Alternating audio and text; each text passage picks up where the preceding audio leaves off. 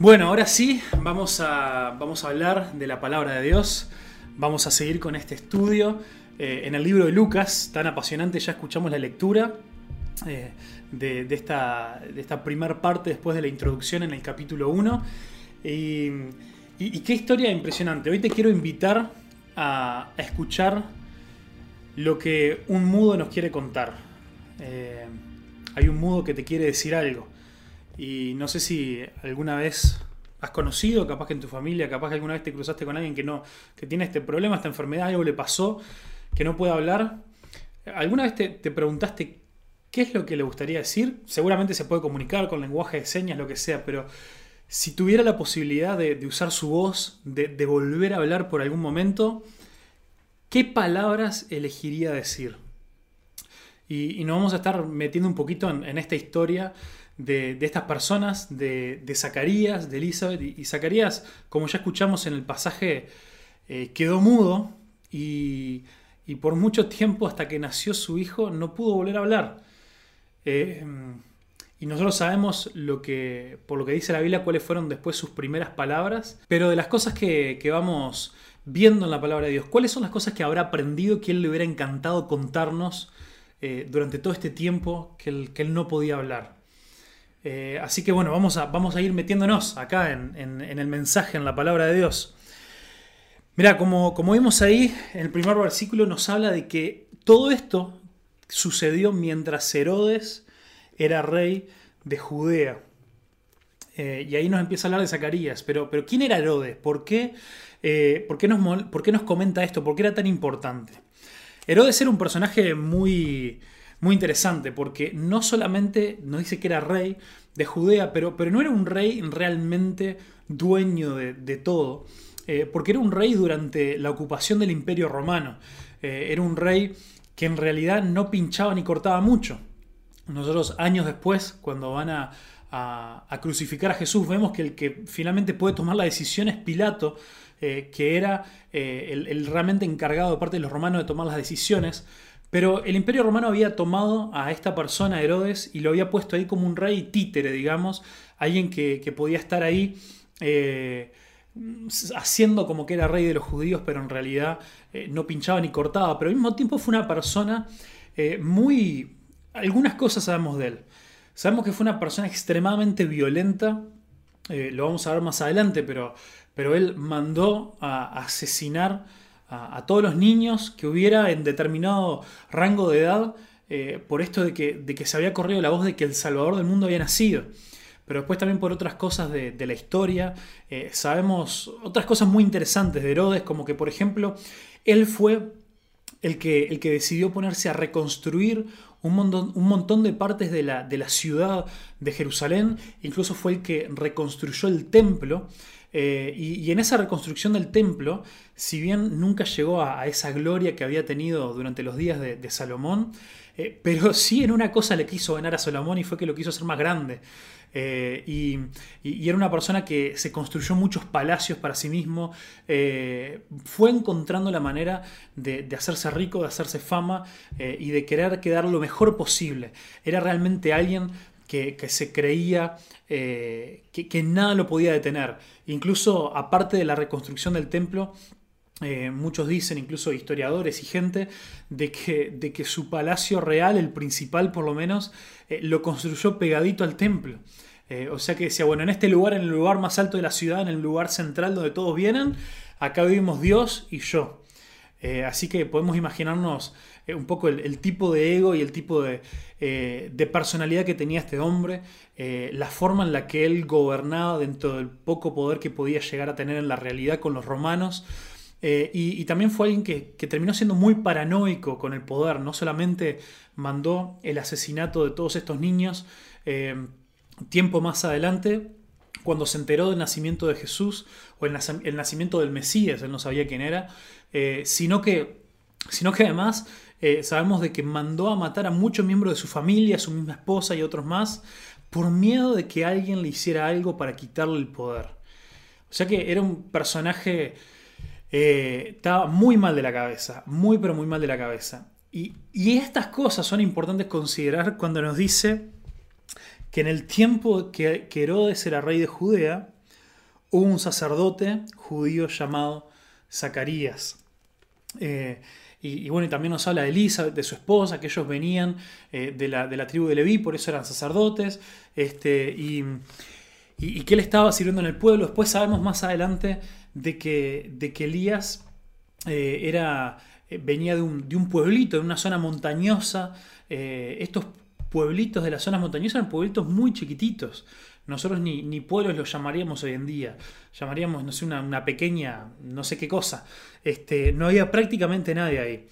Eh, y, y entonces ya se nos muestra este contraste de alguien completamente malvado, eh, poderoso, eh, alguien que, utilizaba las influencias para ganar poder, para ganar, para poder llenarse de gloria de todo lo que él quería.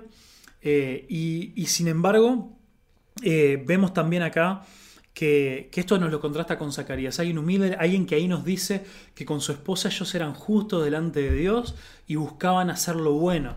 Son con dos contrastes completamente diferentes. Y, vamos a ver ahora más adelante de que lo que le pasa a Zacarías y a Elizabeth, eh, este, a ellos se les anuncia, se les revela de que van a tener un hijo, eh, de que van a ser los padres de Juan el Bautista, eh, bueno, de Juan Bautista, después le, pusieron después porque eh, era lo que lo caracterizaba, que él llamaba al arrepentimiento de la gente para bautizarse. Pero, pero estos padres eh, terminaron siendo usados de, una forma tremenda de parte de Dios. Y vamos a ver también que, una profecía que le da el ángel que le anuncia esto, Viene de, viene de, Malaquías, del final, del, del, último libro que nosotros tenemos en el Antiguo Testamento, antes de llegar de comenzar con la historia de Jesús viene esa profecía de que iba a venir alguien que iba a prepararle el camino eh, al Mesías, al Salvador. Y, en el mismo capítulo, después vamos a mirar más a fondo eso de Malaquías, pero, pero un poco antes, en Malaquías capítulo 3, versículo 1 dice, miren, yo envío a mi mensajero y él preparará el camino delante de mí. Este mensajero después nos vamos a enterar que es Juan el Bautista. Entonces el Señor al que ustedes buscan vendrá de repente a su templo el mensajero del pacto a quien buscan con tanto entusiasmo, sin duda vendrá. Y, esta profecía que, nos empieza a hablar y que después continúa en el capítulo 4, que lo vamos a ver un poquito más, eh, dice que iba a venir un mensajero a anunciar la llegada del Señor y que el Señor iba a llegar a su templo. Y Herodes, este tipo que estaba tan mal de la cabeza, era un maníaco, un asesino, un egocéntrico, un egomaníaco, alguien completamente sacado, fue el que reconstruyó el templo para que hubiera un, templo. Hacía cientos de años, desde que, desde que Babilonia cercó y destruyó Jerusalén y se lo llevó cautivos eh, durante el imperio de Babilonia, hacía cientos de años que el templo de Jerusalén eh, estaba destruido. Y para que esta profecía se pudiera cumplir, el templo tenía que volver a estar ahí. Y, y qué zarpado está pensar de que, de que Dios usó un tipo como Herodes completamente despreciable, completamente en contra, que no le interesaba en absoluto a Jehová, al Dios de Israel, nada, él el único que le interesaba era a sí mismo. Él usó un tipo como Herodes para poder construir el templo y que se diera lo que se tenía que dar para que esta profecía se pudiera cumplir. Entonces, una de las primeras cosas que nos tiene que saltar acá cuando pensamos que justo Herodes era el rey durante ese tiempo, durante el tiempo de Juan el Bautista, durante el tiempo en que nació Jesús. Esto nos tiene que recordar, primero que Dios es completamente soberano, no hay nadie ni nada, no importa la maldad que tenga arriba, no importa las decisiones que tome, no importa lo en contra que esté de la voluntad de Dios, no hay absolutamente nadie que se pueda oponer al plan de Dios, no hay nadie que se pueda oponer al propósito que Dios tiene, a lo que Dios quiere lograr. Absolutamente nadie puede ir en contra de lo que Dios quiere hacer. Al contrario, Dios termina a veces usando la maldad y el pecado de la gente por la cual ellos son responsables para que terminen haciendo cosas que Dios va a usar para su bien. Así que Empezá a preguntarte en tu vida, ¿qué cosas a vos te han frustrado? ¿Qué cosas te han enojado con Dios? Porque si no puede ser esta maldad, no puede ser lo que está pasando, no puede ser que esto me haya pasado a mí, mira esta persona que me lastimó, que me hizo esto, aquello, lo otro. Tranquilo, tranquila, porque si Dios en su soberanía pudo usar a alguien como Herodes para ayudar a preparar a Israel el templo para la llegada de Jesús, Sin duda, Él puede usar cualquier pecado que alguien haya cometido en tu vida, en tu historia, en lo que sea, para preparar un tiempo en el cual Dios quiere hacer algo en tu vida. Así que si Herodes no puede estorbar los planes de Dios, absolutamente nada en tu vida puede estorbar los planes de Dios para vos. Eso, eso es lo primero, así, cuando lo primero que leemos, que Herodes era el rey, ya la palabra de Dios nos empieza a hablar un montón. Ahí en el versículo 6 eh, dice que Zacarías y Elizabeth eran justos ante los ojos de Dios y dice, y eran cuidadosos en obedecer los mandamientos y las enseñanzas. Algo que me llama mucho la atención es que no dice que eran justos porque eran cuidadosos en obedecer este, los mandamientos y las enseñanzas, sino que dice que eran justos ante los ojos de Dios y además buscaban hacer lo bueno, buscaban agradar a Dios. Y esto continúa en, una, en una línea de la Biblia que incluso en todo el Antiguo Testamento nos habla muchísimas veces de personas que eran justas delante de Dios, pero esa justicia nunca vino por las cosas que ellos pudieran hacer. Nunca vino porque ellos eran buenos, nunca vino porque ellos cumplieron todos los mandamientos, nada que ver. Su justicia vino, como el primer caso que es el caso de Abraham, nos dice que le creyó a Dios y eso le fue contado por justicia. O sea que la justicia de muchas personas a lo largo de la Biblia, y también es el caso de Zacarías y Elizabeth, no vino por lo bueno que ellos pudieran ser, sino vino porque ellos le creyeron a Dios por su fe. Por su fe el justo es justificado. O por su fe las personas son hechas justas, es lo que nos dice la Biblia. No hay nada en tu vida que te pueda hacer suficientemente bueno como para ser justo delante de Dios. Solamente lo recibimos por gracia a través de la fe. Y como consecuencia, nos dice acá, dice, y no solamente eran justos ante los ojos de Dios, sino que dice, y además, ellos buscaban hacer lo bueno y seguir los mandamientos de Dios. Si vos tenés fe en Dios, si vos le creíste a Dios, si vos lo seguís, si vos decís, yo quiero que esta sea mi vida, vos no vas a querer malgastar, mal aprovechar esta gracia y el perdón de Dios que, que Él nos da. Vos vas a querer decir, bueno, ¿cómo puedo yo ahora agradarlo, seguirlo, obedecerlo como nunca antes? No porque esto me vaya a ganar un lugar privilegiado delante de Él, sino porque, porque sabemos, comprendemos de que, de que le debemos absolutamente todo en nuestra vida. Y acá nos encontramos con dos personas que eran justas delante de Dios por su fe y buscaban agradarlo en todo lo que podían.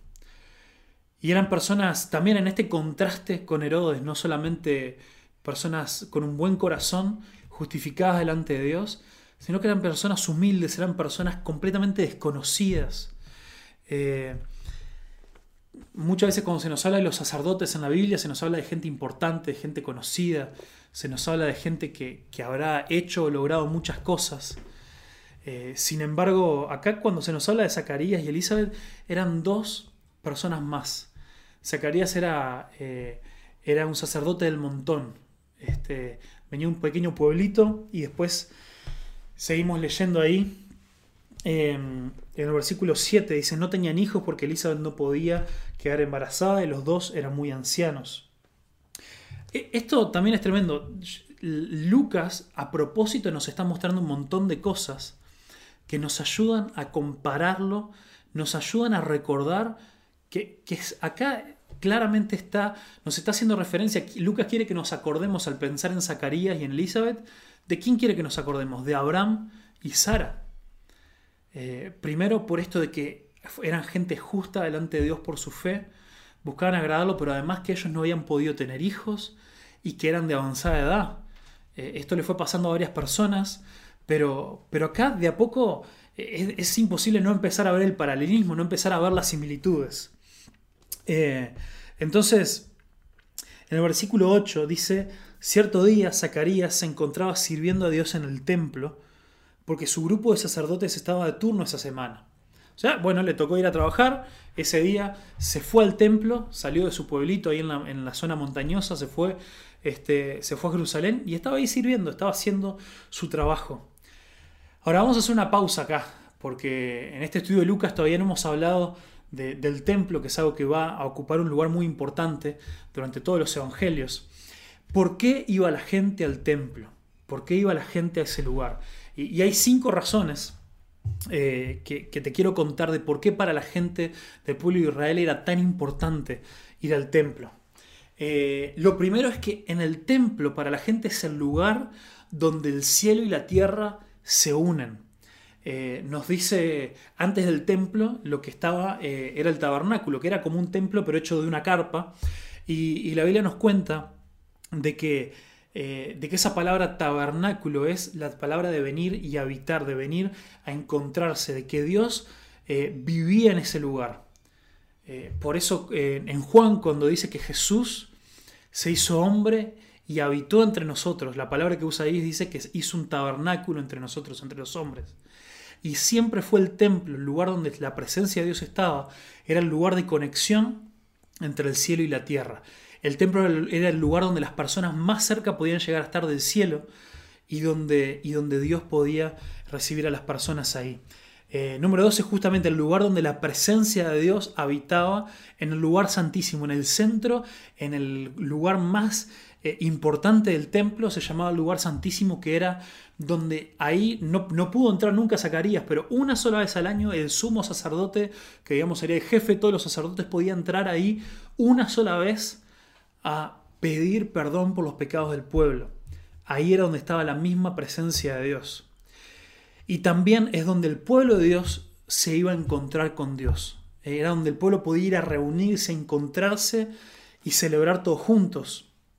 Era también donde se, donde se ofrecían los sacrificios de, expiación del pecado. Era donde, la gente sacrificaba animales y a través de eso seguían estas leyes que era con lo cual sus pecados podían quedar cubiertos por la sangre de estos animales. Y por último, por último también es donde el pueblo de Dios se unían ellos todos juntos para adorar juntos, para estar ahí, para no solamente ir a encontrarse con la presencia de Dios, sino encontrarse eh, con ellos mismos. Y, en este tiempo de cuarentena, capaz que yo digo estas cosas y uno dice, ay, sí, qué lindo, ojalá pudiéramos eh, ir y estar todos en el templo y disfrutar de este tiempo y todos juntos. Pero, pero uno de los puntos más importantes que la palabra de Dios nos empieza a hacer eh, es que a veces nos hemos mal acostumbrado a hablar del edificio de la iglesia como el templo o, justamente o el edificio llamarle iglesia. Pero, pero esta descripción que vemos acá es justamente lo que Jesús vino a romper, vino a quebrar. Cuando no haya cuarentena está genial poder juntarnos en un solo lugar y adorar a Dios. Sí, más bien, hagámoslo y estoy deseoso de que ese momento llegue. Pero no nos olvidemos de que lo que Jesús vino a hacer es a que todas estas cosas que yo te conté se puedan cumplir en cada uno de nosotros con la presencia del Espíritu Santo y la a través de la muerte de Jesús. En Él es que encontramos es que encontramos el perdón de nuestros pecados. En Jesús vos y yo podemos estar más cerca del cielo que nunca. En Jesús vos y yo nos encontramos con la presencia de Dios. Y cuando todos nosotros nos juntamos, como la gente se juntaba en el templo, cuando nosotros estamos unidos, aunque ahora estemos unidos a través de, de YouTube o de la herramienta que sea, de Zoom, en ese lugar está la presencia de Dios. Por eso es que ahora no necesitamos un templo. Lo único que necesitamos es estar bien aferrados a Jesús, bien cerquita de Él. Pero bueno, esto también es importante saber cuál era la función lo que, lo que quería cumplir Zacarías. Eh, y ahí en el versículo 9 dice, como era costumbre entre los sacerdotes, le tocó por sorteo entrar al santuario del Señor y quemar el incienso. Imagínate, si sería uno más del montón, que esa vez le tocó por sorteo, y yo no sé cuántos sacerdotes serían, pero imagínate, iban ahí una vez cada tanto tiempo, en otros momentos iban otros, vaya a saber, capaz que cada meses le tocaba ir a hacer ese servicio. Ella era un hombre anciano, eh, era una persona muy mayor. Y vaya a saber cuántas veces fue hasta ahí, cuántas veces eh, fue hasta, hasta el templo a servir y cuántas veces no habrá salido sorteado y se habrá quedado ahí afuera esperando, siendo un espectador, eh, se habrá quedado ahí afuera siendo un don nadie más, siendo uno más del montón. Y, esta cuestión que nosotros podemos ver de que, de que no hubo una razón específica por la que vino acá el jefe sumo sacerdote y dijo, ah, mira, Zacarías, vos que sos un tipo mayor, con experiencia, vos que sos un tipo justo ante los ojos de Dios, vos que seguís todos sus mandamientos, yo te elijo a vos para que vos puedas ir y servir, este, quemar los inciensos y vos puedas hacer esta tarea. No, no se nos dice que Zacarías haya sido especial por ningún motivo. Simplemente dice que se echaron las suertes este, y él salió ahí favorecido. Le tocó por sorteo y él era uno más del montón. Esto es otra cosa que nos vuelve a hacer acuerdo a Abraham y Sara. En ningún momento, en ningún momento la Biblia dice que Dios eligió a Abraham para ser el padre de la nación de Israel porque él haya sido un crash, haya sido un fenómeno por absolutamente nada. En ningún momento. Sin embargo, acabemos en estas cosas, en esto de que, uh, bueno, tal, le tocó por sorteo ir y entrar al templo a hacer este servicio, de que somos parte del plan de Dios. Dios nos mete en su plan solamente por su gracia. Y esto es la primera cosa que este Zacarías, durante su tiempo enmudecido, le hubiera encantado gritarnos. Le hubiera encantado decirnos que somos parte del plan de Dios solamente por su gracia. No por nada que vos, ni yo, ni nadie jamás pudiera haber hecho para merecerlo. Él no se mereció entrar a servir y que le hubiera pasado lo que le pasó. ¿Qué fue lo que le pasó? ¿Me querés decir? Bueno, vamos a seguir leyendo ahí. Eh, dice, mientras, eh, mientras Zacarías estaba en el santuario, se le apareció un ángel del Señor, de pie a la derecha del altar del incienso. Cuando Zacarías lo vio, se alarmó y se llenó de temor. Pa, está tremendo. Y, y a pesar, y, esto yo sé que ha sido la experiencia de muchos, de nosotros, de muchos eh, de ustedes, ha sido nuestra experiencia que a pesar de, que la Biblia nos lo describe como una persona justa, como alguien que quería agradar a Dios, cuando vos y yo tenemos un verdadero encuentro con Dios, a veces nuestra primera reacción es el miedo, es el temor. Porque como le pasó a tantos otros, le pasó a Abraham, le pasó a Moisés, le pasó a Isaías y a un montón de personas más a lo largo de la historia de la Biblia, cuando se encontraron con Dios, no importa lo geniales que ellos pensaran que eran, siempre el estar ante la presencia de Dios o un ángel, un enviado de parte de Dios para decirnos algo, siempre lo primero que se veían era lo indigno, lo pecadores que eran y que no merecían eso. La presencia del ángel o a veces la presencia del mismo Dios siempre llenado de terror y de temor. Pero algo que está genial y que me encanta es que en cada una de esas oportunidades, le pasó a Abraham, le pasó a Moisés, le pasó a un montón de gente, siempre lo que Dios dice, o en este caso es un ángel el que lo dice, le dice, no tengas miedo. No tengas miedo. Y esto solamente te lo puedo decir si vos tuviste un encuentro verdadero con Dios.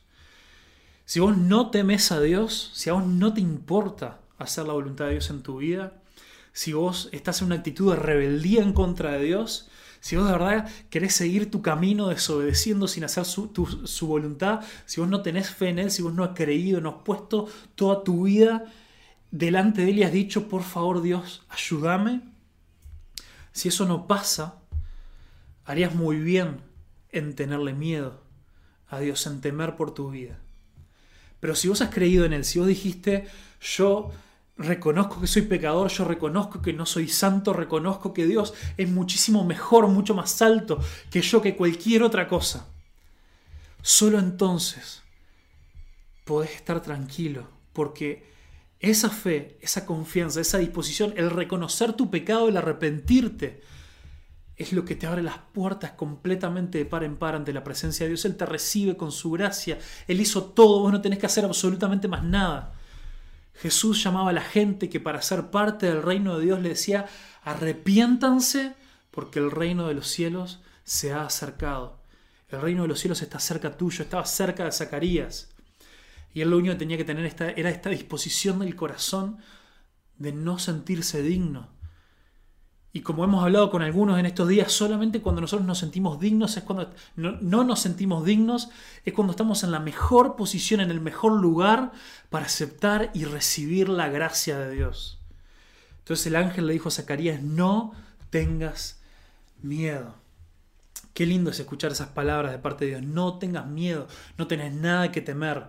No te voy a castigar, no quiero nada malo para vos, al contrario, estoy acá porque quiero algo bueno para tu vida. Dios quiere algo bueno y muy grande para tu vida. Dios te quiere traer buenas noticias. pensemos un poquito en la vida de Zacarías. Era este sacerdote de un pueblucho, eh, cada muy poco tiempo iba a Jerusalén, quizá cada muchos años le tocaba hacer el servicio que le había tocado. Sus aspiraciones profesionales, quizá el mejor día de su vida era que, él pudiera salir sorteado para ir y, y ofrecer estos inciensos en el templo. Y sin embargo, ahora fue y cuando él menos se lo esperaba, él tuvo un encuentro con un mensajero de Dios, alguien que le quería decir algo de parte de Dios. Y lo mejor que a mí y a vos nos puede pasar es poder tener un encuentro con el Evangelio, con las buenas noticias, con el mensaje de Dios para nuestra vida. Y, está tremendo que cuando el ángel, después que le dice no tengas miedo, le dice, Dios ha oído tu clamor, Dios ha oído tu oración. Imagínate cuántos años oraron con Elizabeth por ser padres. Si para gente que hoy no pueden ser padres es algo tremendamente difícil, imagínate una cultura donde el ser padres lo es todo, donde los judíos, quizá aquellas personas que no, no, podían tener hijos, los consideraban que estaban malditos por Dios o consideraban que eso era un castigo por sus pecados. Y Zacarías y Elizabeth no podían tener hijos y era su oración. Y el ángel se le aparece y le dice, tus oraciones han sido escuchadas. Entonces, esto, esto está tremendo. Cuando sos una persona justa y que busca obedecer a Dios, la respuesta a tu oración nunca llega tarde, porque el objetivo final no es que Dios te sirva a vos, sino que tu vida le sirva en el propósito de Dios. El ángel no vino a traer una respuesta a Zacarías de manera tardía.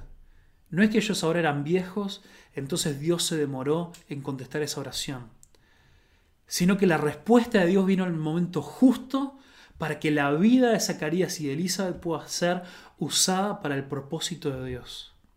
Entonces lo segundo que a Zacarías le encantaría gritarnos durante su tiempo de no poder hablar, este mudo nos quiere decir que el tiempo y la forma de Dios siempre son mejores. El tiempo y la forma de Dios en tu vida y en mi vida siempre son mejores. Él no lo pensaba así, él hacía tiempo quizá habría dejado de orar. Porque bueno, lo vemos ahora un poco más adelante, ellos dudaron. Pero el tiempo y la forma de Dios para la vida de Zacarías, para la vida de Elizabeth y para mi vida y para tu vida, siempre son los mejores. Dios nunca llega tarde. Y en el versículo 14, cuando le empieza a decir de que Dios escuchó tu oración, tu esposa Elizabeth va a tener un hijo, en el versículo 14 le dice, tendrán gran gozo y alegría. Muchos se alegrarán de su nacimiento. Qué lindo saber que cuando vos y yo somos usados para el propósito de Dios, ese es el mayor gozo, la mayor alegría que jamás podríamos experimentar. Vos capaz que pensás que tus pedidos, que tu forma de pedirle cosas a Dios ahora, que querés que Dios te cumpla ahora lo que vos le estás pidiendo, que estás deseando, por favor, que Él conteste tu oración o el deseo que vos tenés en tu corazón y eso no llega. Y pensás que eso te está amargando la vida, pensás que Dios no te ama, pensás que Dios se olvidó de vos. Sin embargo, si vos te dejas usar para el propósito de Dios y no querés usar a Dios para tu propósito, eso va a ser el mayor gozo, la mayor alegría que jamás vas a poder experimentar.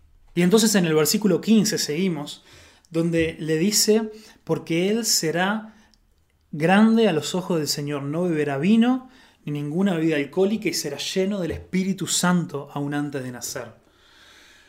Impresionante. Esto es parte de, las condiciones del voto nazareno, que, que, era una, eran algunas condiciones, algunas cosas que seguían personas elegidas por Dios para tareas específicas que, no, es que no es que estas cosas fueran pecado, no es que estuviera mal, por eso se lo tiene que pedir específicamente para la vida de Juan.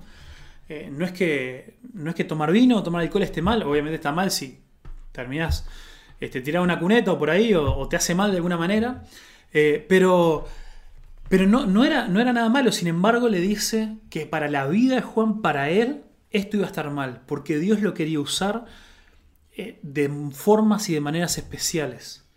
Eh, conocemos esto, por ejemplo, de la vida de Sansón eh, en el libro de los jueces, que también a él no le fue para nada bien, hizo cualquier cosa, pero sí Dios lo quiso apartar de una manera especial. Y, esto a mí de lo, que, de lo que me habla, de lo que me recuerda, es que hay cosas en tu vida y en mi vida que no son pecado. Yo, sé que no lo son. Hay un montón de cosas que vos estás haciendo, hay un montón de cosas que vos o, que has dejado de hacer eh, que, que vos estás contento porque ah, a vos te encanta eso y sabes que nadie te va a poder, poder venir con la Biblia y decirte, ah, tenés que dejar de hacer eso porque eso está mal y a Dios no le gusta. Pero solo vos sabes. Y si vos sos honesto contigo mismo, vos tenés que reconocer que son cosas que te están alejando de Dios. Son cosas que te están limitando en la forma en la que vos podés experimentar la vida que Dios tiene para vos. Son cosas que si vos las dejaras, serías una persona mucho más libre. Entonces yo te pregunto a vos ahora, ¿qué cosas tenés en tu vida a las cuales podrías renunciar para ser usado de una manera completa y llena para Dios? qué costumbres, qué compañías, qué amistades, qué formas de hablar, qué páginas web, qué series, qué hábitos, qué maneras de pensar, qué bebidas incluso, como era este caso. ¿Cuáles son estas cosas que están estorbando tu vida con Dios? Dios te dice, si vos querés ser realmente usado, querés que poder explotar todo tu potencial para el reino de Dios, querés que Dios de verdad te, te pueda usar de una manera tremenda, vas a tener que renunciar, vas a tener que entregar ciertas libertades. Cosas que quizás no están mal, pero sí están tomando un lugar en tu vida que te estorban. Y Dios quiere algo mucho más lindo para vos. Como decíamos recién en el punto anterior, no hay mayor gozo, no hay mayor alegría que poder hacer la voluntad de Dios o que poder servir en el propósito de Dios. Entonces, ¿vas a cambiar el propósito de Dios en tu vida por algo tan insignificante? ¿Vas a cambiar el mayor gozo que alguien podría llegar a experimentar que es ser usado por Dios? por algo que, jamás te va a poder satisfacer realmente y de verdad. Dios te llama, Dios te pide, por favor, deja estas cosas que no tienen sentido. Y, ahí el ángel empieza a contarle más sobre el propósito, sobre lo que Juan, eh, este hijo que iban a tener, iba a hacer.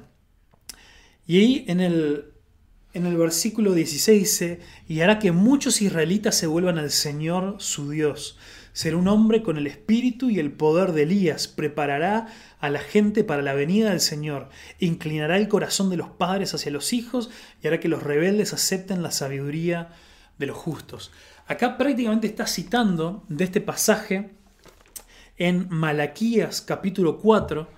Malaquías es un libro cortito, si lo querés buscar, anda hasta el primer capítulo de Mateo en el Nuevo Testamento y anda una página para atrás, porque es el último del Antiguo Testamento. Y en Malaquías 4, versículo 5, ahí dice, miren, les envió el profeta Elías antes de que llegue el gran y terrible día del Señor. Sus predicaciones harán volver el corazón de los padres hacia sus hijos y el corazón de los hijos hacia sus padres. De lo contrario, vendré y haré caer una maldición sobre la tierra.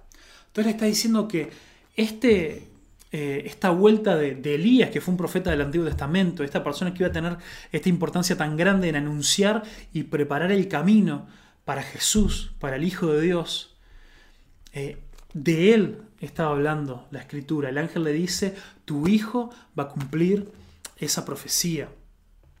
Eh, y esto está tremendo. Después de eso, después de esa profecía en Malaquías, hubieron 400 años de silencio, no más profetas, no más libros de la Biblia, no más nada. Al contrario, el pueblo de Israel se siguió alejando cada vez más y más y más.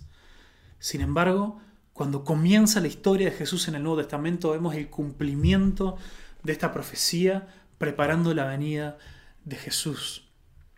Esto está, está buenísimo. Y en el versículo 18, ahí en Lucas 1, 18 dice, Zacarías le dijo al ángel, ¿Cómo puedo estar seguro de que ocurrirá esto? Ya soy muy anciano y mi esposa también es de edad avanzada. A ver, sacarías dudas, sacarías no le cree al ángel. Imagínate esta situación. Se te aparece un ángel. Un ángel no que te pareció verlo, no que lo soñaste, no que nada.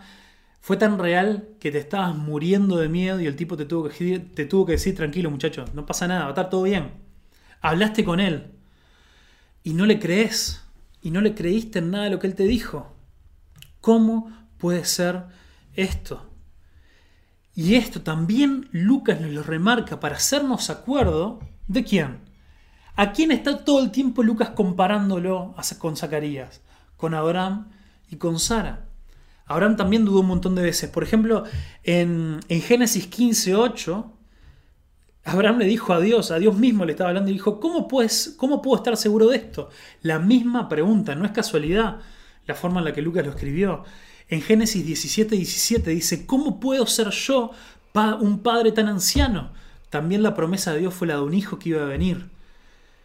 ¿Cómo puedo ser yo un padre tan anciano? Y después fue Sara, la esposa de Abraham, la que dudó y se rió de la promesa en el capítulo 18 de Génesis, versículo 12 se le rió en la cara a Dios. Y, por algún motivo, a Zacarías le pasó lo mismo. Conociendo tan pero tan bien la historia del antepasado, del padre de la propia nación a la cual él pertenecía, sabiendo que Dios es un Dios no solamente de milagros, sino que este milagro ya lo había hecho, volvió a dudar. ¿Qué cosas estás dudando en tu vida que, que Dios ya lo ha hecho con otras personas? ¿Qué cosas vos decís? Está, bien, Dios lo habrá hecho en el pasado, lo habrá hecho por otro. Eh, pero conmigo no. Acá Lucas nos deja claro una y otra vez de que sacaría ser igualito a Abraham. Era un tipo que no se merecía lo que Dios le dio, era un tipo que le faltaba la fe, era un tipo que tenía todo. Pero cuando Dios hace una promesa, Él la cumple. Entonces eso es lo que quiero que vos recuerdes. Cuando Dios promete algo, lo cumple. Esto es la otra, la cuarta cosa que, que Zacarías este mudo nos diría a nosotros sin poder hablar, nos gritaría, cuando Dios promete algo, Él lo cumple. Por eso, el versículo 19 está genial. Dice, entonces el ángel le dijo, hoy me, reía solo leyendo esto, yo soy Gabriel. Eso ya debería decir todo. Estoy en la presencia misma de Dios. Fue Él el que me envió a darte esta noticia. O sea, macho, me está dudando. ¿Y de dónde, de dónde pensás que acabo de venir? Si pensás que viene todo este camino hasta acá para que vos me digas, y, yo qué sé si va a ser verdad lo que me está diciendo, yo hace cinco minutos estuve con Dios. ¿Vos con quién estuviste? Más o menos eso es lo que le estaba diciendo.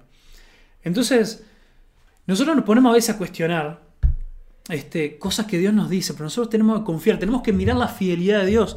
Zacarías podía mirar la misma historia de su pueblo y ver cómo Dios le dio un hijo que no debería haber existido a Abraham y a Sara. Y también lo mismo pasó con, con muchos de sus descendientes. Y también en nuestra vida, vos y yo podemos estar seguros de la promesa y el poder de Dios mirando su fidelidad, mirando lo que Él ha hecho en el pasado, estando seguro de que Dios ha cumplido promesas y que es el mismo Dios que vos y yo seguimos teniendo hoy y ahora. Este mudo nos quiere gritar a los cuatro, a los cuatro vientos de que Dios cumple sus promesas. Y después, ahí sí vamos, vamos a acelerar un poquito. Después en el versículo 20 vemos que él queda mudo este, por esta duda, por esta falta de fe. El ángel le dice, mira, hasta que nazca vas a quedarte mudo, así eh, es para ayudarte, para darte una mano, pues si no vas a seguir diciendo disparates. Este, y, después más adelante dice que, bueno, este, salió, la gente no entendía nada, algunos medios que se dieron cuenta que habría tenido una visión, por eso quedó duro. Eh, quedó duro, no, quedó mudo. Eh, y en el versículo 23 al 25 nos dice que, que ellos recibieron la respuesta a su oración. Versículo 23 dice, cuando Zacarías terminó su semana de servicio en el templo, regresó a su casa. Poco tiempo después, su esposa Elizabeth quedó embarazada y permaneció en su casa durante cinco meses, otra más que estaba de cuarentena. Y ella decía, qué bondadoso es el Señor, exclamó ella, me ha quitado la vergüenza de no tener hijos. Qué bondadoso es el Señor, qué bueno que es Él Lot, y imagínate, ponete en los zapatos de Elizabeth, una mujer anciana que seguramente ya también ya había perdido la fe. Pero, pero no era solamente eso, no era que dijo, ah, bueno, no tuve hijo, ahora me voy a dedicar a viajar por el mundo, a hacer mi vida.